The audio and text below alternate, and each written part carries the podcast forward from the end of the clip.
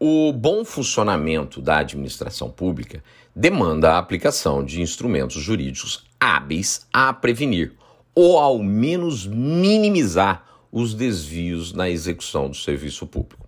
O conjunto normativo que compõe o microsistema de defesa do patrimônio público, concebido com esse escopo, fundamenta-se em normas pilares que lhe confere contorno especial. Entre tais normas, com destaque especial, tem-se a Lei de Improbidade Administrativa, a LIA, concebida para regulamentar o parágrafo 4 do artigo 37 da Constituição da República de 1988.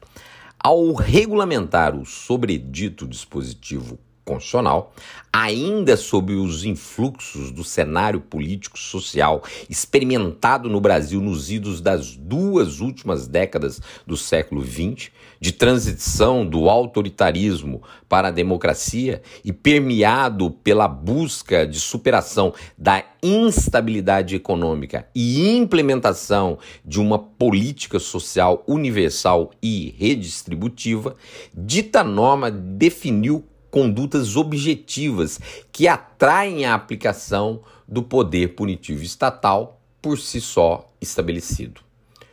Com imperatividade especializada e contundente, alia para além de medidas que visem a recomposição financeira do erário, a exemplo do conjunto normativo que lhe antecedeu, erigiu sistemas de sanções aplicáveis aos agentes públicos que incorram em graves ineficiências funcionais.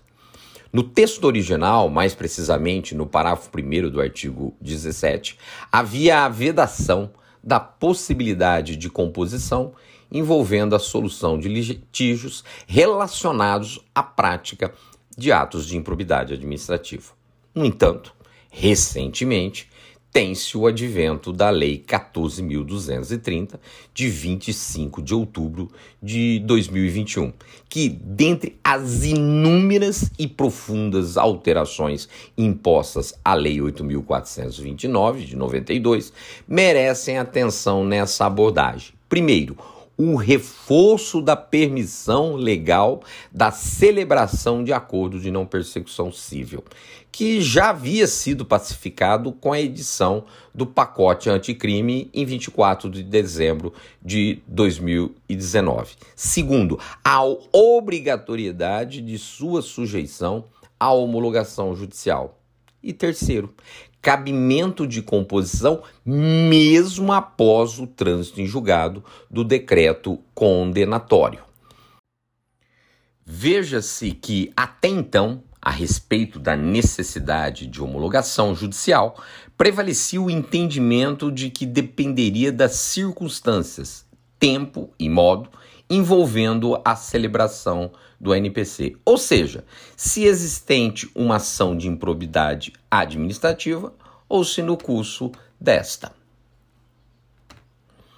Na primeira hipótese, no denominado ANPC extrajudicial, a homologação competiria ao órgão colegiado revisor do Ministério Público, Conselho Superior do Ministério Público ou Câmara de Controle e Revisão.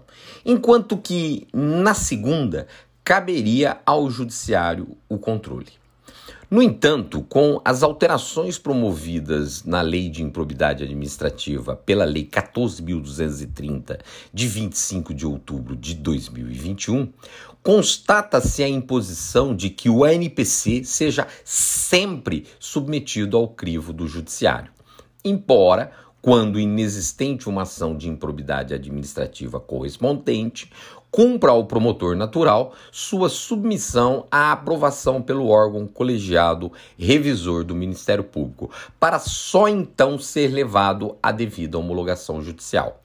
Por sua vez, se celebrado já no curso de uma ação de improbidade administrativa, a oitiva prévia do órgão colegiado revisor não é exigida, prevendo-se tão somente sua ciência a posteriori da homologação judicial.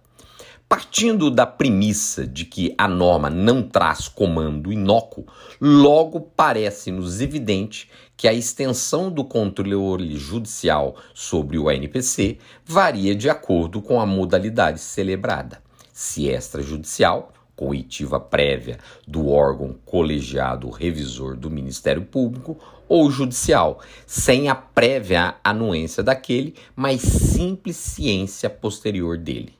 Nesse ínterim, é indispensável gizar que a decisão homologatória, por si mesmo, não examina o conteúdo do potencial conflito, cabendo-lhe tão somente reconhecer formalmente se a autocomposição se amolda ou não aos ditames legais.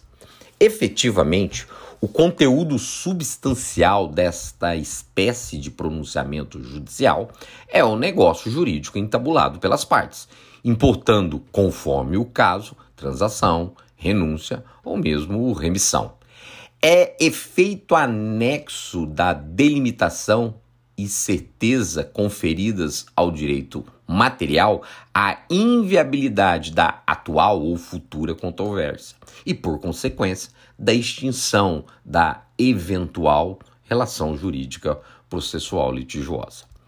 A natureza da decisão homologatória é objeto de dissídio doutrinário, ninguém ignora mas prevalece o entendimento de que incorpora a mesma natureza do negócio jurídico homologado, amoldando-se, consoante a teoria ternária, ao pronunciamento condenatório, declaratório ou constitutivo, conforme o caso.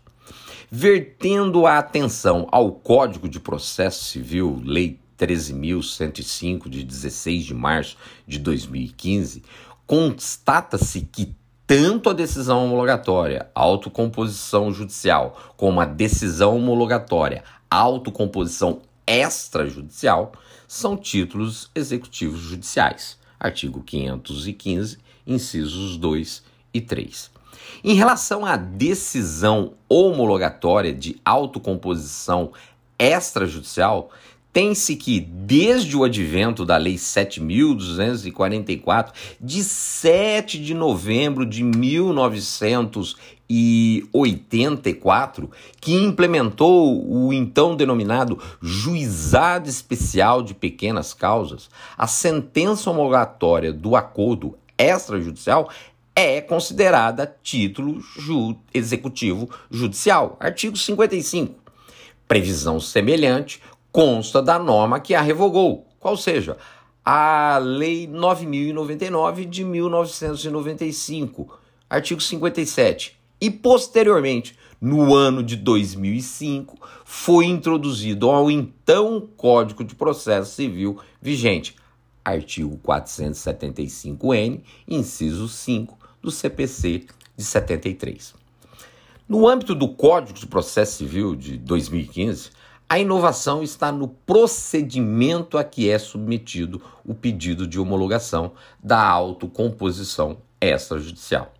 Nos termos do artigo 725, inciso 8 do sobredito diploma, ele será processado conforme as normas gerais do procedimento de jurisdição voluntária, o que, de acordo com a doutrina, pode atrair consequências diversas, sobretudo para efeitos de rescindibilidade.